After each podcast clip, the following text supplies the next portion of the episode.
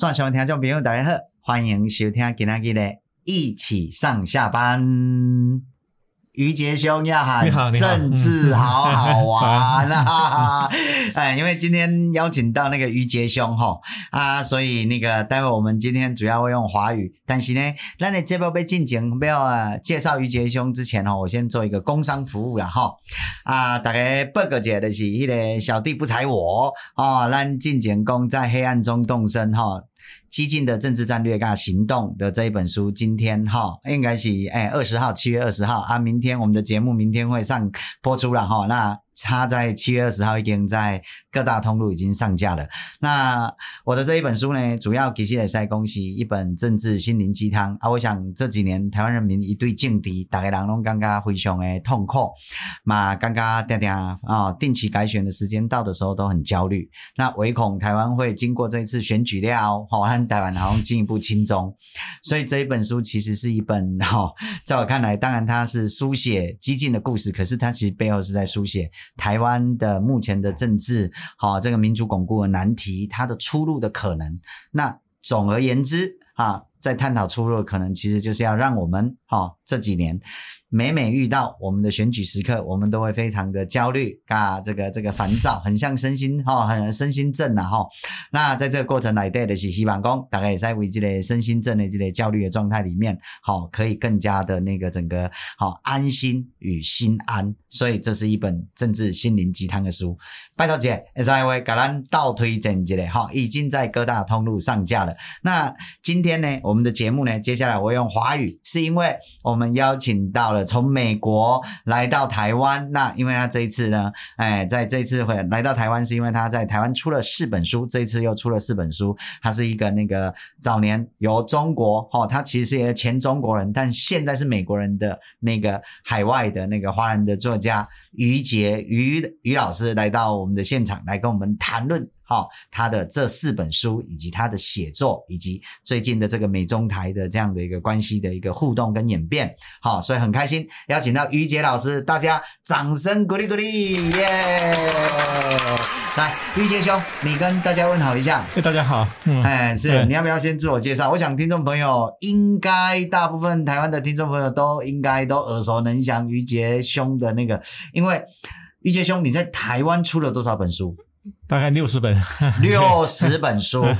于杰兄在台湾的出版社有六十本书，嗯，然后你总共已经出了多少本书？那八十多本书，八十多本书。这个这个概念叫做著作等身呐，哈，真的以前你。我一直在想说，著作等身怎么可能？直到我认识于杰兄之后，发现这是可能的事情。然后，那那个于杰兄可以说是非常的那个博学多闻，而且他早年也曾经啊那个受到中共的这些整个迫害。那后来整个流亡，然后在美国，所以他对中共的这个整个政治体制，对中共的这个政权的邪恶，可以说是非常的了然于胸，而且。最让我惊艳的是，哈、哦，过去，嗯、呃，香港的一个作家叫钟祖康，有一本书叫《来生不当中国人》。可是 于杰兄他更厉害，他这个今生不当中国人，今生不当中国人。所以这个有总加速师习近平的这个、哦、很厉害，他速度加得很快，所以我们今生马上哈、哦、就脱中了。好、哦，所以那个于杰兄真的是很特别的一个人，而且，哎，他的那个整个学识，哈、哦，真的是那个还有。写作是一个很困难的事情，可是于杰兄的写作，嗯、这个整个笔耕，然后他如何能够在哈人、哦，他还他其实年纪跟我差不多，在这样的一个年纪里面，竟然可以著作等身，所以待会他都会来在我们节目里头跟大家揭露。OK，哎，于杰兄先谈一下，哎，你这四本书是哪四本？嗯，对，我先花两分钟的时间，那自我介绍一下，可以啊，可以，我是一九七三年生人，在。那四川成都，成都，呃，那后来高考就那考上那北京的那北京大学，哦，呃，然后后来我就跟这刘晓波先生成为非常好的朋友。可以说是他刘晓波，对.他最亲密的这个助手，我们一起从事很多的人权和自由的这些活动，是是是是，所以才受到中共当局残酷的迫害。嗯，所以在二零零八年的时候，我们一起做《零八宪章》，是《零八宪章》，然后刘晓波被捕入狱，获得诺贝尔奖，然后最后当然被中共害死在监狱里面，可以说是以身殉道。是，然后我当然也受到。很残酷的迫害，所以我在经受酷刑，可以说险些成为中国版本的陈文成。是是是，是。当然后来被被被这个抢救过来，到二零二零一二年的一月份，我们这个全家一家三口流亡到这个美国。是。那后来，我想我跟台湾就，那很快的就跟台湾这个结缘，因为台湾是全球。这华语世界唯一的一个有那新闻自由、言论自由、出版自由的地方，是。所以当时我到美国的时候，我还很困惑，就是我作为一个用华语来写作的呃作家，嗯，我到一个英文的世界里面，我很难。我当时在流亡的时候三十九岁，是。我想我把英文写写到跟中文一样好，很难，是很困难。但是一个中文作家啊、呃，怎么样的那重新开始自己的下半生，是。然后那。然后很快我到台湾来访问，我就发现台湾是一个宝地，是我就可以在台湾可以那个实现我作为一个作家我的生命第二次的这个延续，因为在台湾很多的出版社，呃很多的书店，是很多的那读者，是所以此后我基本上几乎所有的书都在。台湾出版刚开始那几年，这个香港还能出一点。大家知道，香港这些年完全崩坏。是香港公共图书馆把我的书都全部下架。哦，你的书是香港的禁书就对了。对对对，OK OK。对，所以所以这些年就在台湾出版了很多书。这一次到台湾来访问，我有四本书要出版。第一本是《中国如何那攻打台湾》。中国如何攻打台湾？哇哦，这一本劲爆啊！对，所以我是从这个历史考察的这个角度，从从呃。中国的长期的这个历史，我们知道，就是中共说中国是一个热爱和平的国家，嗯、但是我的考证，中国从来不是一个热爱 热爱和平的国家。中国原来只有所谓的中原，就是河南是那一小块地方。是经过两千年，它现在膨胀到这么大，都是通都是通过这个战争对外的这个侵略，嗯、甚至是对少数族裔的那种族灭绝，它才发展到这一天。然后我的重点还是写一九四九年以后中共的这个。对外战争、嗯、对外侵略，包括四次很重要的战争和边界冲突。哦，这韩战、韩战、中国印度的战争、中苏关于珍宝岛的那一次，然后中越战争、中越战争。所以我从我从这些战争中来呃总结一些那规律，来分析未来中共有没有可能对台湾那动武，什么时候。动物用什么方式来打？所以，所以这本书这这是第一本，第二本书。等一下，我们先插一下。嗯，好，你先讲结论，有没有可能？嗯、当然，我觉得那可能性正变得这个越来越大。OK，嗯，我在台湾的这个观察让我有很多的这个忧虑。我觉得现在台湾陈平太久，然后整个社会缺乏一种呃忧患意识和尚武精神，是因为因为中共。说打台湾已经说了很久了，像狼来了一样说久了，大家觉得对，呃，我觉得可能性是是在的，只要有百分之一的一的可能性，台湾都应该把这个保家卫国，呃，是，无论是就是专业的那军人，还是那普通的这个民众，所以我只取只取一个例子，我就我想我在美国这十几年的这个生活，我就我就感觉到美国社会是一个非常尚武的这个社会。他们可以有有合法的拥有枪支啊！对，我们家就有几个枪支，我常常也去打。对，哎呀，所以所以我想，我们普通美国人，我们都都会都会使用这个枪械。是是是。如果发生战争，我们我们去到保家卫国非常容易。还有一点就是，我的邻居就是一个军人，我们。整个社会，我觉得有对这个军人的这个尊重。呃，我们台湾的军人，当然，当然我知道台湾有台湾有一个特别的、特别的历史的这个包袱。是是是，对，是这样。但是，我就希望未来那台湾的军队真正是这个保卫台湾的军队，然后台湾的社会、台湾的民众要这尊重这个军队。是，我觉得这种。这种社会氛围应该来的形成，像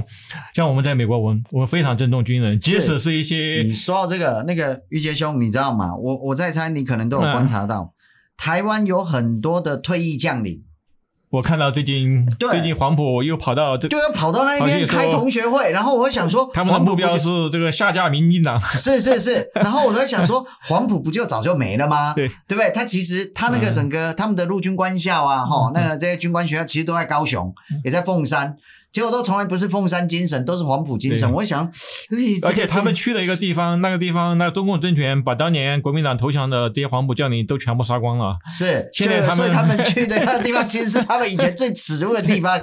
哇，真的丢脸。是是是是，所以你知道，所以台湾为什么会对军人有时候，哈，就没有像美国对军人的尊重？我想真的差很多。哎，因为他们保卫的有时候，你说你是不是我们的对立面？哦，你保卫的可能中共不是台湾，哦，是开玩笑，开玩笑。OK，你继续讲。然后我第二本书是叫呃《当代英雄》，当代英雄，副题叫这那黑暗时代的那抗争者。哦、我写五十个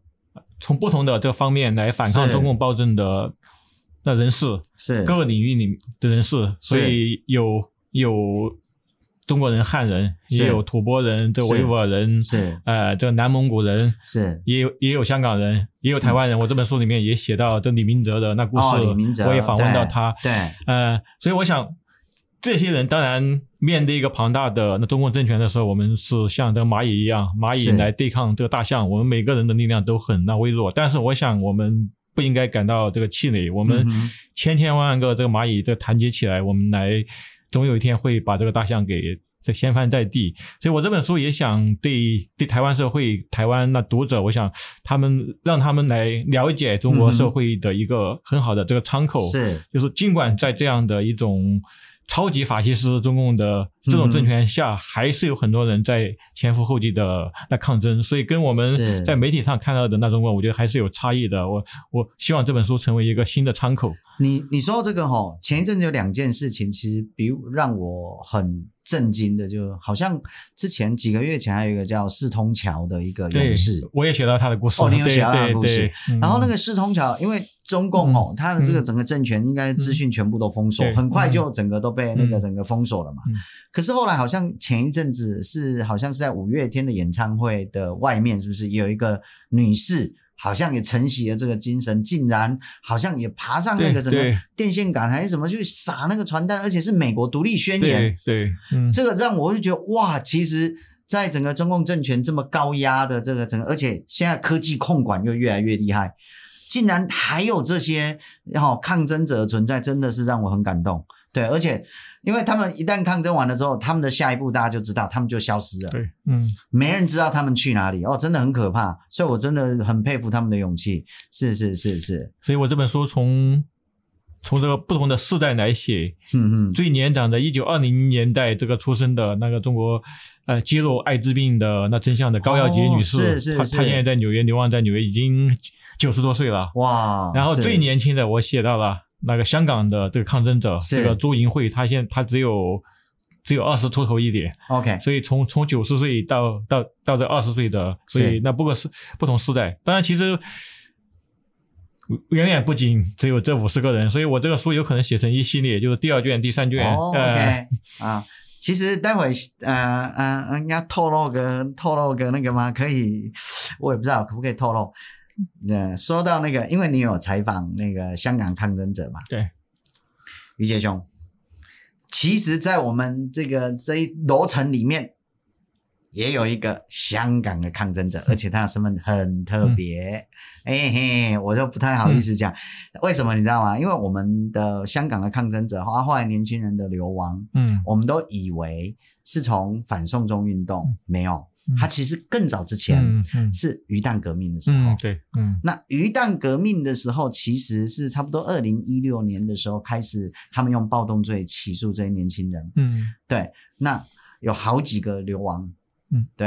嘿，所以我只能讲到这里。所以，我们 Podcast 的听众朋友，今天 Service 就到这里哈。嗯、OK，那待会私底下再跟于杰兄讲啊哈。OK，介绍这位朋友给你认识。嗯，然后你继续讲。好，好，OK，好。当家英雄之后，对，然后第三本书叫这个一九二七反共之年。嗯，呃，就是一九二七系列。其实我我前面已经在那八旗出版社出版了这两本，第一本叫一九二七民国之死。第二本叫《一九二七共和崩溃》。说到这个八旗，所以这个复查是不是因为出了你的书，所以就、呃、是原因之一吧？所以其实这本书在复查出事之前，他已经开始编辑了。OK，在在在今年的三月份，我们最后一次通电话，今年的三月份他已经在编辑这本书，但是他四月份到中国，那出事以后。这本书就没法出版，所以我我就另外换了一个出版社，所以我的.我的很多书的这出版是有很多的波折的，是，所以。这三本书就是说关于这个一九二七年，我选这个一九二七年作为一个转折点，也是我来解构这个所谓的国民党的中华民国。哦，我想这个叙述在台湾，那过去大家无论在学术界还是在教育中都都比较少听说。但是最近几年，我的这一系这一系列叙述，我觉得慢慢进入台湾社会，也被相当一部分那读者所那接纳。这个解构中华民国，我们非常高度感兴趣。待会那个于杰兄，你可不可以针对这个东西来讲一下？因为你知道，台湾现在就是有一个问题，就是说 中华民国哈，久而久之，现在啊，再加上政治上越来越保守嘛，久而久之，好像大家就习惯了它了。对，哎，对，就这个这个，我就觉得中华民国这个幽灵一直在我们的这个 这个徘徊。所以待会待会跟我们聊一下，你如何解构，怎么看待中华民国？OK，好，那你的第四本是第四本书叫。这不列颠群星灿烂时，哦、我是写这个英国历史的。对，因为我觉得这英国是那非常重要的嗯一个国家。嗯、我们今天所享受的这个现代文明、现代生活的方式，十有八九都是从这个英国来的。嗯、是，无论是从这个它的这选举制度，它的这三权分立的这个制度，它从那个大宪章以来的呃这私有财产的保障、人身安全的这保障，还是这个科技上我们它的。它的火车是那蒸汽机等等，呃，所以其实其实台湾虽然没有没有被日本殖民统治过，台湾不没有被这个英国殖民统治过，是被这个日本殖民统治。但是我们都知道，日本是学这个英国，所以从某种意义上来说，就说英国的这些制度、这些文化的这遗产在台湾。所以我会强调，就那英美秩序，就是英美的这个文明才是这个人类文明的那个最好的呃这一条。途径，而未来台湾，我觉得要把这一课那补上。未来台湾应该像明治维新时候的那日本一样，当年我们知道日本叫脱亚入欧，是，所以我觉得现在是台湾需要一个脱华入英美。哎呀，这个讲的太好了，对，我们一直想要脱华，那我们曾经还出过肥皂，可以 洗净身上的华性，开玩笑。OK，所以你有四本书就对了，那都这几个应该是最近都会陆陆续续，对，都在七月底八月份会会陆陆续续的那出版。OK，OK，OK，好，那我们接下来就针对说，哎，刚才讲说那个那个解构中华民国这一本，我们现在谈谈看，对对对，你怎么解构啊？因为。在我看来，一九二七年是一个根本性的这个转折点，被那忽略的。嗯、但是，我想你们在台湾所学的这些官方的历史，就蒋经国啊，不，蒋介石是北伐嘛，啊，然后北伐，然后建立这个南京政府，都是一个正面的。是是是，这个。但是，我是认为正宗的那中华民国是这个北京政府，是因为北京政府有有国会，有有有选举，嗯哼，呃，然后北京政府的那旗帜。不是现在在台湾的这面旗帜，是五色旗。对，我知道。然后那国歌也不是现在的三民主义这个国歌，是国民党自己拿来给我们的。就北京政府的国歌叫这个《青云歌》。啊，然后也有这个教育的自由。当时这五四运动能发生，政府没有去这个镇压。是。呃，所以我觉得正宗的法理上的呃，那中华民国是是北京政府或者北洋政府，但是这个政府却被呃。背了国民党，而国民党是得到了苏俄的金钱、顾问，是呃的武器，是得到了一个外来。外国政府的这个支持，把一个正统的中华民国这个颠覆掉，所以我认为我第一本书这三部曲的第一本叫《一九二七民国之史》，就是。就是如果说我们有一个好的中华民国的话，一九二七年被这个蒋介石这个消灭掉了，所以蒋介石这国民党政府这个不是中华民国，是所以这个说法好像在台湾原来大家都没听说，没听说过啊，没有没有没有没有，这个人是个原来那个杀死中华民国的原来是蒋介石，对，OK OK OK，原来毁灭他是这个。不过你说到这个哦，你知道我们高雄啊有那个蒋介石的庙吗？对对，我知道，我知道，我知道，我看到。那因为我很早以前也都在做这些 地方上这些口述历史哈。那因为那一群人是大成人嘛，哈。那其实我们曾经那中国有很多毛泽东庙，所以所以所以他们本质上是一样的，一样的。OK，哦，原来也有毛泽东庙，对不对？OK，那真的是两岸互这个互相辉映这样。然后重点是什么？因为我有去过那边。然后真的有去跟他那个叫跋杯哈，你知道，就是我们去那个哈，请问问神，就问蒋介石，我们就问中华民国什么时候亡了，还跟我们的答案是一九四九年。我们说是不是亡在一九四九年？他说哦，就给我们 yes，你知道吗？哦，所以我一直以为又又再次被他骗了，其实不是，早就一九二七就被他干掉了，对不对？OK，是是是是，因为他的。一九二七年在南京建立的这个国民政府，嗯、已经中华民国的法统已经没有了。是，然后他建立的这个国家是党国一体化的，是党政一体化的，也其实跟党军一体化的，对对对对，呃、就是苏联模式的，是就是列宁式政党，对对，一模一样的，对对对，很亲近的。嗯、OK，所以你的那个，所以我想就是说，真正热爱热爱中华民国的人，你们要去这个发掘。一九一二年到一九二七年这这十五年的这个传统。是是是，如果真的是，所以我们应该要告诉这个台湾这个对中华民国粉，对，真的有国粉呢。我后来才知道有这个字叫国粉，你知道吗？海外华人都很多。很多国粉，所以现在哎，辛浩年也是啊，对对对，所以现在我不过他们的中华民国到底是啊这个国民党的国民党国民党的对，所以他们有一大群人，他们他们好像还生活在这个两蒋时代。我所认识的这些所谓的中国民运人士，所以我每次说我不是中国民运人士。我是这个独立作家。没有用这样介绍你啊。对，就他们，他们这个群体中有很多人，他们说，说起蒋介石还还是两蒋时代，他们都要用先总统蒋公。天哪！然后他们他们写文章要空格。哇，还会空一格啊！而且这群人是是这个多数。占那个多数，哇，真假？哇，好可怕 哦！我还要收到他们的这围剿。哇，天哪！原来蒋介石有这么多粉在海外哦，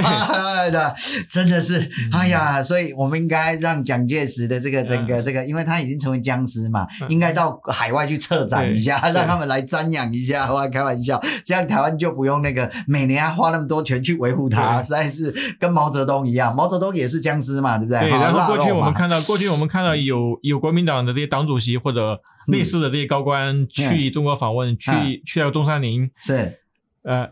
当然他们要去拜这个孙文，但是有一些中国的不喜欢共产党的一些年轻人，他们他们又他们又组织这个叫泛蓝联盟，是，他们就希望去去跟这个国民党的这个主席这个陈情，是，说我们要加入，但但这些人就当着面被被中共的特务这这公安把他们抓住，把把他们暴打。哎呀，真的！这些国民党的参访团的人在旁边看着，什么话都不敢说。是，所以，所以他们这些国民党的人说他们捍卫这捍卫中华民国也是假的。是，你捍卫你要在中共强权的面前去捍卫。也是，不过你说到这个哈，我一直觉得国民党哈。他的最好的归宿真的是回到中国去，你知道为什么？因为中国如果要走上民主化的话，毕竟要两党制嘛，对不对？那中国国民党在台湾有威权统治的历史，有历经民主化的那个过程，然后历经民主化之后失去政权，成为在野党的过程，所以他的经验可以说是非常的丰富。所以他呢这么丰富的经验，所以到中国去的话，然后跟中共形成这个整个哦党和党之间的国共的这个整个竞争，我觉得是也不错。这个应该是国民党最好的归宿，而且我觉得，如果他可以这样来推动中国的这个整个转变的话，至少国民民党这三个字啊，对人类、地球文明还有一点点贡献，这样子啊，是，是，是中共不会让他们这样，所以现在中国有所谓的八个这花瓶式的这个民主政党嘛，是，但是这些都是。每个党的这个党章里面都说要这个拥护共产党的这个领导，不是你一个党去这个拥护那个党的领导，你为什么有存在的价值？是是，这八个这八个党里面有一个就是冠名这国民党，叫这个中国国民党这个革命委员会。哦。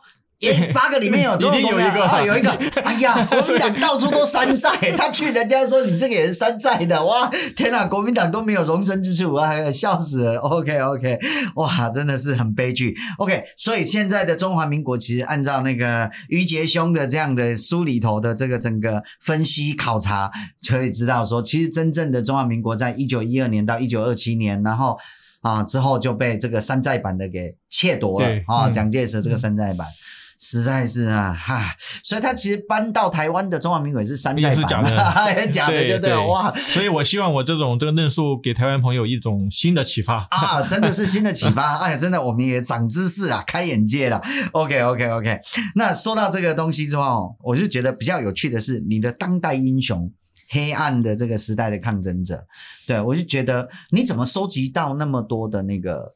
嗯。第一点就是，我刚才也谈到，就是我我三十九岁那流亡美国之前，其实前在此之前的二十年，我也我也一直是这抗争者中的一员。对，然后我也呃，当时那二十年中国的那很多的这些抗争运动，我自己那深切的参与，所以我这些人很多人就是我的朝夕相处的朋友。哦，是啊、呃。后来我虽然这个离开。离开中国，在美国这这十一年半的那时间，但是这种互动、这些联系仍然还在。我想，而且我我是一种在有一种有一种这个超越性的来这个看待，是就是各个阵营里面有有追求宗教信仰自由的人群，有这维权律师，是有嗯有追求这个言论自由的这些作家，所以所以各种各种不同的这个圈子，不同的这领域，所以然后。是少数主义的，嗯，嗯，说到这个哦，我有一直、嗯、一直有一个那个，因为我知道就是那个中共他对于那个整个宗教的那个整个哈，尤其是有信仰的人的迫害，哦，事实上很严厉。可是我后来发现，好像对佛教比较少哎。啊，然后后来我又看到很多，就是说很多的寺庙跟佛教，哇，天哪，他们要背诵习思想。对对对，我在想说，如果找寺庙还有这个少林寺还要举行这个升旗仪式，是，我在想说是不是因为他们非常的那个，对，对，所以他们是用习思想啊取代佛经，哈、啊，对，早课晚课都是习思想，所以导致于他们可能被破坏比较少，还是因为佛教是这两个不同的这个源流，就是就汉传佛教已经。完全建制化了，是，但是那藏传佛教我们知道，就会达赖喇嘛是这个被被迫害的一个，所以我书里面也写也写到了达赖喇嘛的故事，我也曾经跟他这个呃那访谈跟他对呃面对面的谈了差不多两个小时，是，呃，但是汉传佛教的这一块就。所以我们看到，就是台湾的这佛教的这几大山头都到中国去要朝圣，啊，比如说这个星云在星云法师在这个生前，习近平多次见他，是啊，习近平还还拿到他的书说我也看你的书，所以但是这完全就是这统战，所以台湾。包括一些传统的民间宗教也变成这统战的一部分，所以我觉得这是未来台湾要要处理的一个很重要的问题。我们在确保宗教信仰自由的这状况下，要跟中国这个断奶。嗯、所以我我也看到最近关于妈祖的这些讨论，妈祖关公啊，但是我们可以来，我觉得学习这个乌克兰，是乌克兰跟这俄罗斯在在这东正教上，他们他们都是同源的，是。但是当俄罗斯这个侵略乌克兰的这个战争以后。这乌克兰的这东正教会，他们就宣布脱离这俄罗斯的东正教，他们他们自己成一个的系统。我想未来台湾其实这妈祖，我们要台湾妈祖跟跟这个中国妈祖就是完全不一样的。我们要其实现在就是这样，啊、你知道为什么吗？因为后来哦，台湾是这样，就是说差不多后来八零年代，那台湾有很多的，包括严金彪他们，那因为就信仰妈祖嘛，那就后来就回到那个整个中国，尤其在沿海地方哈，然后福建那一边，那。发现他们其实因为在整个文革的时候，这些宗教信仰原本的这些，包括仪轨啦，哈，然后那信仰的仪式，其实整个都已经破坏掉，没有传承，是从台湾再回过去的。所以中国后来知道说，哎，原来这个可以，这个这个宗教寺庙，这个可以跟台湾拉近，也可以做统战，所以才慢慢慢慢的又重新来过。所以他们现在的这些仪轨或者是一些文化，反而是台湾带过去的。哎，这是很有趣的一件事情。所以那个前一阵谁在讲说啊，柯文。则说什么妈祖关公是中国来的，很可笑啊！对对对，我想想到没有，是我们再回传过去，是是是。而且我们看这个英美之间的这关系也看得很清楚。是呃，我是这基这基督徒，是就是美国的基督基督教大部分还是从这个英国去的，而且基督新教里面最大的教派就是这个英国国教会，这个安利安利甘宗或者叫英国圣公会，美国也有圣公会，但是我们现在叫这个美国圣公会，我们不会叫。叫做英国圣公会，虽然我们都是圣公会，对，是是是是，所以其实大家都不知道说，其实这个文化到这里之后，它其实会有一个在地化的一个过程啊。哈，OK，好。哇，所以你那个哇，收集了很多当代，你写了多少个当代英雄这本书？要五十个人，五十个人，哇哦，对啊，你刚才讲说你有把四通桥的那一个勇士也有记录下去就对了，嗯，好，你知道他。后来他他们这些人，因为他们抗争，然后马上就消失了。他们会被抓去哪里啊？呃，我想就是这个国安部门的这个秘密地方，所以有没有被、嗯、被杀害都都要都很难说了。所以就像当年一九八九年那个坦克人，是对他到底到现在甚至还连他的他的名字是谁，究竟是谁都没都没人知道。是啊、嗯，是是，所以我觉得我有必要来这这那个彭立发先生，我们我们现在至少知。知道他的名字，然后基本的这个生平、他的职业、他的家庭这些基本上知道，所以我我觉得我把它写出来，让那更多的人知道他。是是是是是，哎，就你所知，现在在这样的一个那个高度的中共的利用科技进行整个哇，那个应该是完美的独裁，在我看来，哇，那很可怕。嗯、这些那个整个民间的这些抗争者，就还就是说，当然有很多了，还是有很多，比如说白纸的这个运动，白纸的，呃，可以说是一九八九年的天安门运动以后，那最大的一次这个抗争，而且全是这个年年轻一代。为主体，而且年轻一代中，我们看到的是这个女生站在前面，是，这是一个很有意思的这个现象，是，呃，所以我也访问到有几位这个流亡出来的，像像像我北大的一个小学弟叫这个黄义成，所以他是我们北大的这个中文系的那文学硕士，然后他。他上海人，嗯，他当年也是这看了我的书和和其他像刘晓波的书以后，他他上海人一般不愿意去这个北京念书嘛，是他看到我们书以后，他觉得这个北京是这个意义的那独立思想的这个中心，上海是个商业城市，是，所以他去他去考这个北京大学，嗯，所以我想，尽管我的书现在被禁，但是。还是有很多渠道通过网络这个流传，这些年轻一代，他、嗯、他今年二今年二十五岁，只有我的年龄的这个一半，是。他能够看到我的书，所以跟他参与这白纸运动是有是有相当的这关系。然后他现在又成为这个第二代的呃这流亡者，他现在流亡到了这个德国，在德国一个大学继续做这个博士学位。是是是是，所以我觉得不会说就是中共就把所有的反抗者全部都消灭，而且我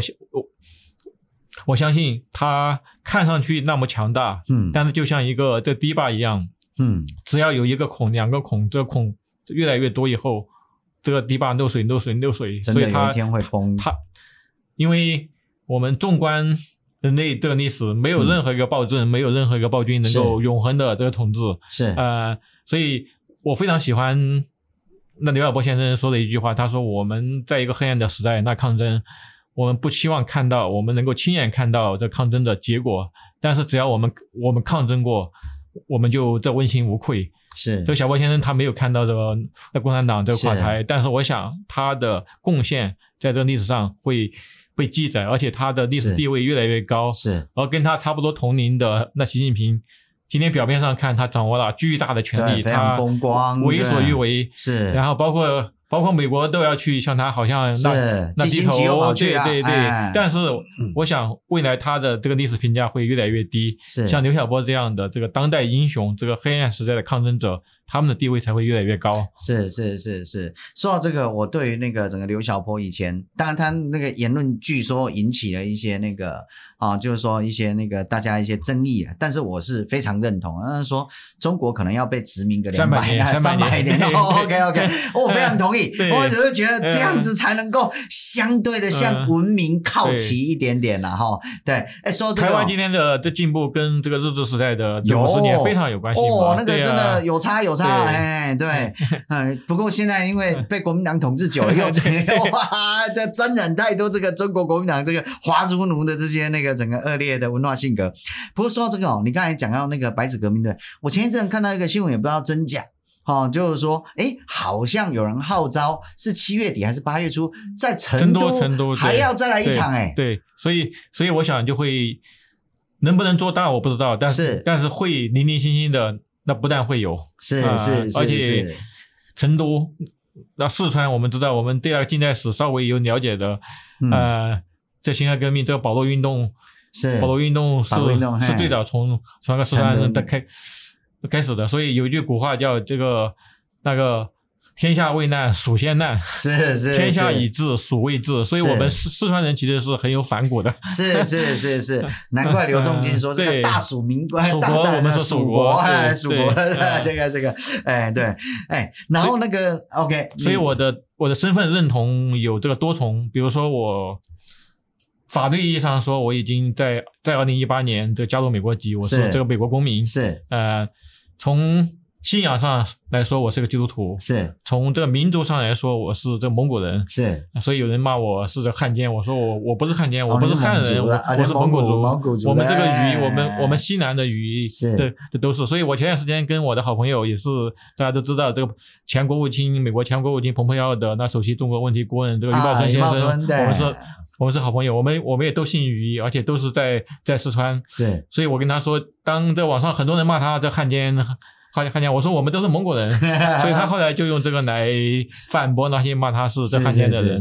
然后从地域上来说，我在这个四川出生，所以我觉得我未来如果。四川独立成为一个蜀国，蜀国，对，我是蜀国人，所以还能马上来跟这蜀国建交，台湾国跟蜀国建交，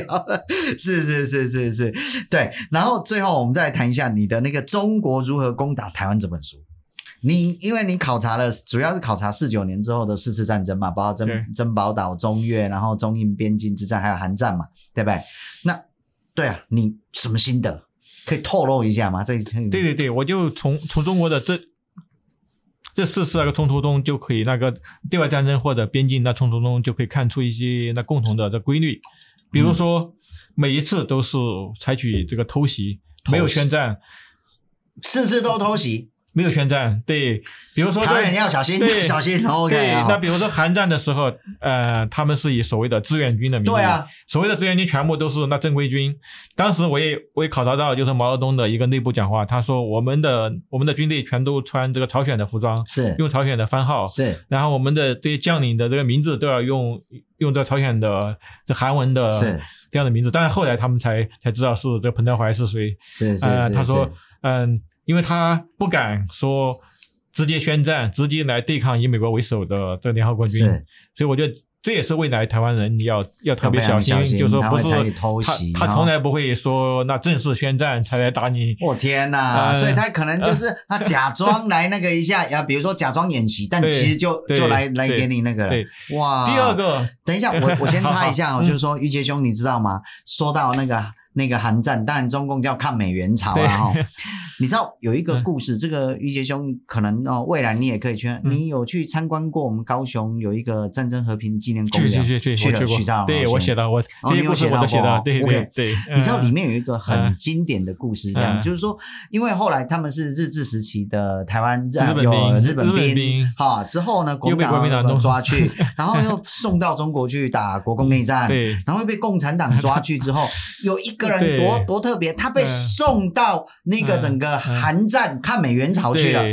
结果他最后成为美军的俘虏，又回到然后又回到台湾。对对，我真的觉得我写到他的故事，你有写到，你知道吗？当我看到这一段的时候，嗯。我那个心酸，对，这真的，我就觉得哦，那真的很心酸。台湾人真的很悲哀，就是说，台湾人的悲哀，到底在干嘛？他的人生真的有过荒谬的。他不知道为谁而战，是他戴过那么多军队的帽子，从来没有一点是为了台湾保卫家园而战。所以，哎，你刚才讲到韩战，我就印象非常非常的深刻。是是是是是，OK。第二个规律，第二个规律就是这些这这些战争或者边境的这个武装冲突，嗯，往往是在中共统治。他的内政出现这个严重的这个危机的时候，他来转移就对了，他来转移视线，转移人民的这个愤怒。哦、比如说这个越南战争跟这个越南发生的这战争是是邓小平这那刚刚上台的时候，那时候就说文革毛死了嘛，如果毛不死，这文革还会那持续，没有人能够把它这个停止。但是经过十年文革，中国可以说千疮百孔，这个国民经济完全崩崩溃。所以人们是非常大的的愤怒，嗯，而邓小平为了来呃转移人民的愤怒，然后对对这个越南发生这个这要发动战争，然后他也想通过打击越南来这个讨好这个美国，美国，对，然后然后跟美国这个搞好关系，美国的投资和这些技术都能这个进来，然后也来把把当年就是说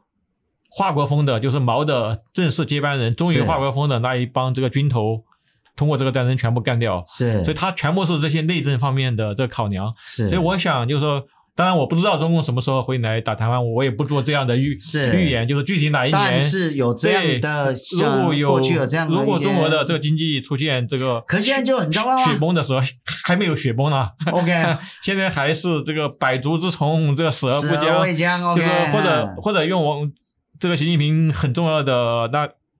那副手王岐山的一句话说：“就中国人这个吃草都能活。”对，吃草都没有。所以我们要等到他这个草都没有吃的时候，他就他就有可能打台湾了。所以在在，所以我们要呃，所以我跟很多台湾朋友说，我们不能说就是中国跟我没有关系。很多台派的朋友是他就是敌人，你就要去了解你的敌人，你要了解他，你完全不了解你的敌人，呃，我觉得非常危险的，是是是，因为我们没有办法说我们向上帝祷告，把台湾从从这里。移到太平洋的另一边，移到加州旁边去。对啊，我以前说，如果台湾是一艘船，我们就开得远远的，躲在美国旁边打打打，对，他就不敢打了。对，没办法，是是是是，OK。所以第二个就是，你觉得有一个规律，就是他一旦内政出了一些问题的时候，他可能会以战争做转移，就对了。对对。然后第三个，哎，第三个很重要的规律，我就那我就考察这个脉络，这四场战争或者边境。边境冲突，冲突当然就是说，随着这个历史的推移，呃，那共军的这武器装备科技上是那不断的在提升，是，但是实际上战力在这个下降，特就是这种战争的意志，这个军人的素质在下降，因为在比如说韩战的时候，一九五零年代初期，就中共刚刚打败这国民党，至少他的战斗意志是是很强的，是，所以我也看到美军的回忆录里面写这些。呃，这些共军尽管他们的武他们的武器很差，他们像像这蝗虫一样往前冲，是这个确确实是这，嗯哼，那完全不怕死的，是呃是。但是我们看到到到后来到这个到到最近的这一次战争，这个七零年代末的越南战争的时候，就他的他的战力就在下降，而且我们在在考察越南战争之后，这三十年中共这个其实是没有。没有这个战争的这个经验的，是，但是我看到他的这个军队的那腐败，可以说是全世界最腐败的，是，那军队，呃，只用看一个例子，有一张照片，有一张网上大大家可能看过的照片，就是胡锦涛时代，胡锦涛去这个军队那视察，就是整个中央军委大概大概七八个中央军委的委员，最高级的这些将领，这些上将，就是这个两个军委副主席，然后然后海陆海陆空的。这个司令政委是围在他身边。现在来看，就是说，除了胡锦涛以外，这些人全部都在这个青城监狱里面。是他们，他们，他们可以 可以可以围起来打这个两桌麻将。哇！所以，所以这种腐败，我我相信，其实中共的共军的战斗力是是没有那么强。所以，我也劝劝很多忠告给。很多台湾朋友就是说不要不要那么恐，那个不要因为他恐吓、呃、那么怕，对对，对，不要那么怕，就是其实呃呃，奋勇的站起来跟他跟他作战，就是说台台湾不一定就会就会被打得很惨，马上就会呃，尽管他现在那看起来好像这个航母有两个，但是都是都都都没有任。任何作战这个能力的，是是。是是，呃，然后我们看到最近他的所谓的火箭军的是火箭军的司令、的副司令这些人，就全都抓起来，然后还跟这个秦刚这个外交部长这些都都交织在一对。一起。然后据我所知，呃，我有朋友这在军队里面都已经做到这个师一级的这个文官了，当然是，嗯，但是他他们就知道这个腐败，他们他们演习都。都是假的，都这些他们的这些这装甲车、这些汽车都不开出去，把这个汽油集约起来，集约起来给卖掉。然后他们这些将领都那合伙，在外面开个加油站，把这个军队的汽油就弄出去卖掉。哦、哇，对，所以是，所以我觉得我们不要不要太怕。当然就是说，嗯，那美国他们会有很多的这个军演呢，啊，是是是，他们会会经常说，就是说。某一些这个兵棋推演中，中共会占上风，美国会那损失惨重。是，但是据我在这个华府跟很多这些智库，他们这些重要的学者都跟他们聊，道理很简单，因为如果呃说出这个真相来，这国会就会把美国的这个军费砍掉，砍掉。对对对对，我有听说这个所以，所以他们会这个。提高啊，OK，让我们更 加警觉，然后就对，OK，投入多一点呢。我觉得，所以所以不要怕。当然，我们不能这轻敌，但是我觉得绝对不要怕。是是是是，对啊，台湾真的是有一阵子真的是哈被恐吓到，大家真的，所以台湾就很有趣，就很多人真的就是配合中共的整个，甚至选举中都说选了民进党就会发生战争，选了民进党你家的儿子就会战死。是是是是，就是这样子，真的是很夸张。对，所以我是觉得，真的长期而言，台湾哈面对中共，其实某种程度我都觉得不是最可怕，是内贼这些，对对对，最可怕最可怕。哎，除了这个这个之外，你还有归纳出就这几点？当然，我也我也还还从那个更加的这个纵深来看，是，比如说像呃清代。是清代这个施琅，哈，施琅打台湾，这也是一个非常有意思的，就是我我我来分析中共现在如何面对这一段的这个历史。他其实，在面对这一段这历史的时候，中共是完全没办法完形成一个自圆其说的这个，嗯，能够说服人的这个论论述。是，比如说前几年他们会那强调说，把这个郑成功。这个把荷兰人这赶走的是是，那民族英雄对，还拍这个郑成功的电影、电视剧、这个小说是。然后最近几年又开始拍这个师长大将军，是师长又变成一个又变成英雄了。呃、但是师长跟郑成功谁是英雄？你不可能两个人都是英雄。对啊，这个他们敌对的、啊。对，所以他他完全没办法。他为了为了完成一套，但是他们之间就是说不同的派系之之间他们的跟。争论也非常大，嗯、是，就是你究竟是这个清帝国是一个统所谓的统一的这个大的帝国，是，还是说这个反清复明的，是，呃，那才是才是正义的一方，是是是，呃，你如果按照一个，我觉得按照一个常理来说，其实清帝国是一个那多民族的庞大帝国，是，然后。中国是清帝国的那殖民地，是，呃，汉人是这个被殖民的这个民族，是。但是你现在又在那里拍这个康熙大帝，是啊，那个康熙又变成这个千古一帝，这个，然后习近平现在现在说他要学这康熙，哎，我们这个柯文哲也常常在学啊，那么一下子康熙，一下是谁哇？对对对，努尔哈赤啊，我们柯文哲也是啊。对，你说到这个东西，就是我就想到以前日本有一个学者，他早就提出一个叫华夷变态论。对，呃，自从那个整个哈，这个这个中国沦为清朝的那个时候，其实真正的这个中国或中华的这个。已经是在日本了哈，他这个已经，他他现在他现在中国那时候的清朝统治下中国变成夷了，哈，对啊，OK，所以我最后再给大家这个分享一点，我我下面要写的一一本书，可能是我这个一生中至少迄今为止最重要的一本书，我要写这个书的题目叫呃中国极权主义的起源与现状。我们知道就是说。在这个领域里面研究那极权主义的那经典著作是汉娜鄂南的《极权主义的起源》，是。但是我觉得这本书有很大的那局限性，是。因为他所写到的那极权主义就是希特勒和苏俄的那斯大林，是。只有这两个例子，是。他对包括中国在内的这东方世界完全没有写到，也许是因为他这不了解，也许因为他是这个犹太人，他有这个这个。西方中心主义的这这一面，他觉得就是说东方就是一个这个野蛮的世界，你们怎么样？我不知道。但是我想到了他这本书已经这半个多世纪了，到了今天，我们看到在全球范围内威胁到人类的这个民主自由、威胁到人类文明的是这个中共政权。是，因为那两个东西都已经那灰飞烟灭了。是是。所以我我想写写这样一本书，可以说来补充甚至超越鄂兰的呃那一本。那极权主义的起源，我写中国极权主义的这个起源和这个现状。是，当然我也会写到，就是说外来的这些呃因素，比如说法国思想，比如德德国的法西斯主义，是。苏俄的那共产主义，这些东西都是这个外来的。我也会写到这个这个中国内在的，中国几千年的这历历史上，比如说谭嗣同说两千年皆秦制，就秦秦始皇死了，但是秦始皇从所创建的这个大一统的中央集权的这个制度还在，是，甚至再往前推，其实在周朝也是，就是周朝就是第一个大一统的这个帝帝国，所以周礼，所以那孔子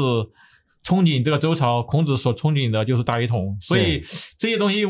我们我觉得在台湾这个问题其实也也是。也也是非常严重，就是一方面我们说要追求台湾的那独立，但是我们的文化思想上全部接受这些大中国、大中华、华族奴啊，然后这个儒家文化，对，我们的这些所谓的国学，我们我们大学最顶尖的大学里面的这些文史哲教育全是这些，是，所以我我觉得下一步台湾需要一场很彻底的、全面的、深入的这个文艺复兴，或者说那启蒙运动。是，所以我也希望我的呃研究和著述能够为为台湾的这种精神和思想的这个独立，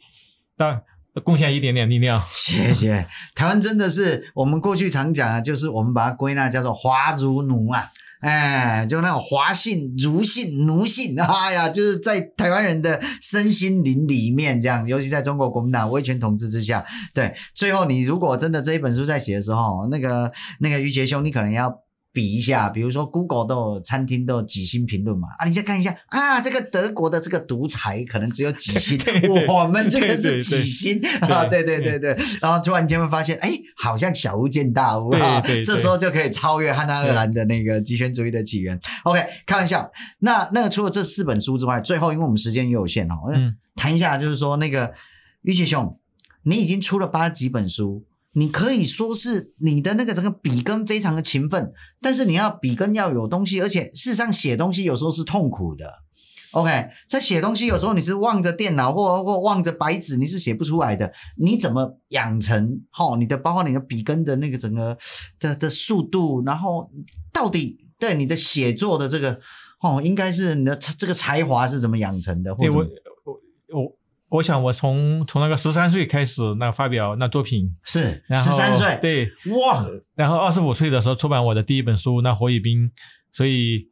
所谓的二十五岁这个青年成名，有一位评论家说，就是说过去一百年，二十五岁就就这呃。名满天下的这个文人有三个，一个是这个五四时代的那胡适先生，是一个是这个台湾当年的李敖，当年我们知道李敖后来已经对对对这个声名狼藉了。后来，嗯是，但是嗯在在他当年确实是这个少年成名。OK，嗯，我的写作我想呃有一点跟大家大家分享，我觉得是这厚积薄发，不是说我呃。天赋有多么那聪明，我觉得我还是这笨鸟先飞。我读这阅读和研究这大量的这书，是呃这种呃尽量多的那收集这资料和这个阅读，呃这个习惯，我觉得一直没有这个忘。对，OK，呃，二零一二年离开中国以后，每年到台湾来访问，我差不多都会买这个十几箱书，哇，然后托朋友帮我是是帮我运回美国。可以可以可以说我在台湾。台湾买的这批书，每年每一年的这个积累，来这个重建了我的一个那书房，我差不多有上万的这个那藏书，是，而且而且我的生活是极有规律，像像那康德一样，是。每天按时起床，按时睡觉，按时这吃饭，是，我觉得这样才能够像一个像一个马拉松的这长跑一样，你才能够，你可能就说有些人他他废寝忘食的工作，晚上工作，他可能有爆发力。可能短跑能够成功，但是长跑要写到八十本书，甚至未来写到一百本书、两百本书，这是这个马拉松的长跑。嗯，那就得我觉得生活非常有这规律。是，而且每一天我早上是这六点起床，一直写到这中午，就是一个上午来来写作。下午的这时间我会来这看书、看资料，然后然后然后在网上看这些新闻，来有一些新呃嗯处理一些这个信件。所以所以上午的这六个小时、七个小时是非常集中的写。OK，、嗯、是是是。不过那个听到那个于杰兄的这样的那个对写作的他的这个整个他的那个小撇步哈，就是他秘方的分享之后，我猜很多人更加却步了。开玩笑，开玩笑。因为真的的确哦，写作真的是不容易的一件事情。然后虽然大家都可能会打字，可是真的是你要把东西组合起来。但是还算好了，我觉得比比。我这种生活，我觉得比那个上班族要幸福。我可以可以不用去上班，可以不用去看这个看这个老板的脸色，甚至我也不当老板去，我也不用去管理别人。所以我的性格是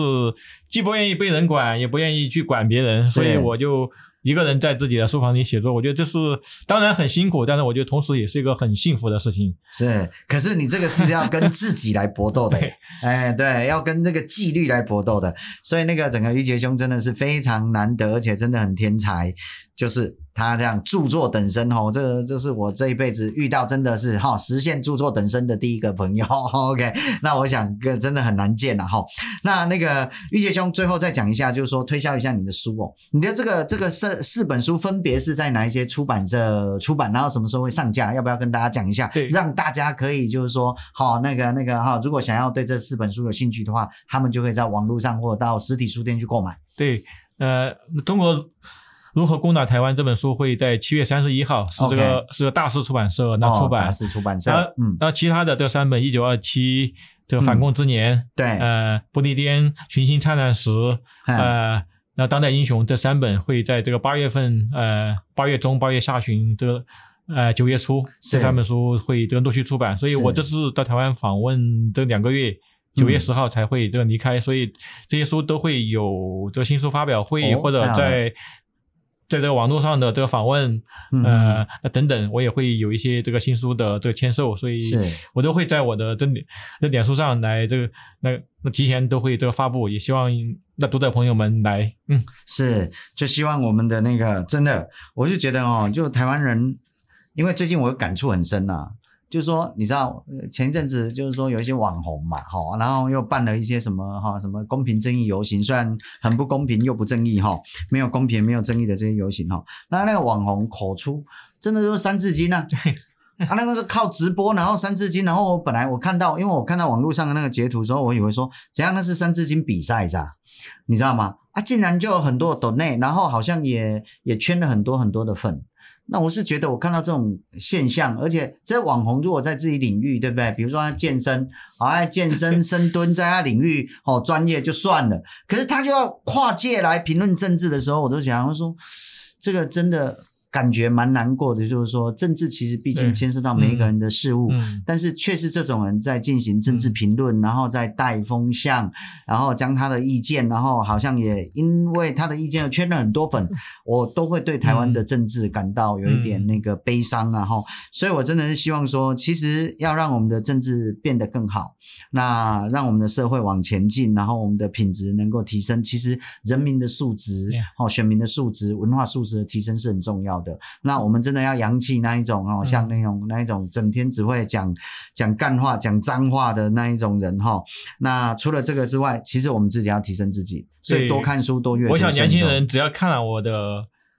一本书或者半本书，就不会被这个柯文德所欺骗了。太好了，这个，所以我们这个于杰兄的这个书就是叫做。排柯文德，呃，柯文哲这个槟榔瘾的这个书啊，所以有没有？如果家里有小孩，因为现在年轻人据说很多都那个柯粉来的，如果家里有小孩，很担忧小孩是韩粉、柯粉，请一定要来阅读哈，或者说上网订购这个于杰，好，我们于杰兄的这个书来给家里的小孩看，然后有助于他们脱科或脱韩呐，哈，啊也脱国民党，好，啊也脱华。那最后也跟大家讲说，小弟呃小弟不踩我的书了哈，也上架了哈。所以拜托啊，如果可以的话，看了我的书也可以啦哈，知道台湾的政治的症结在哪里啊，也是一本政治心灵鸡汤的书，好，那欢迎好多阅读，然后多思考，然后我们就知道说我们台湾的政治如何下一步怎么走会更好，不要让那一些啊整天只会带风向带节奏，然后只会讲脏话，然后用脏话来显示出自己很 man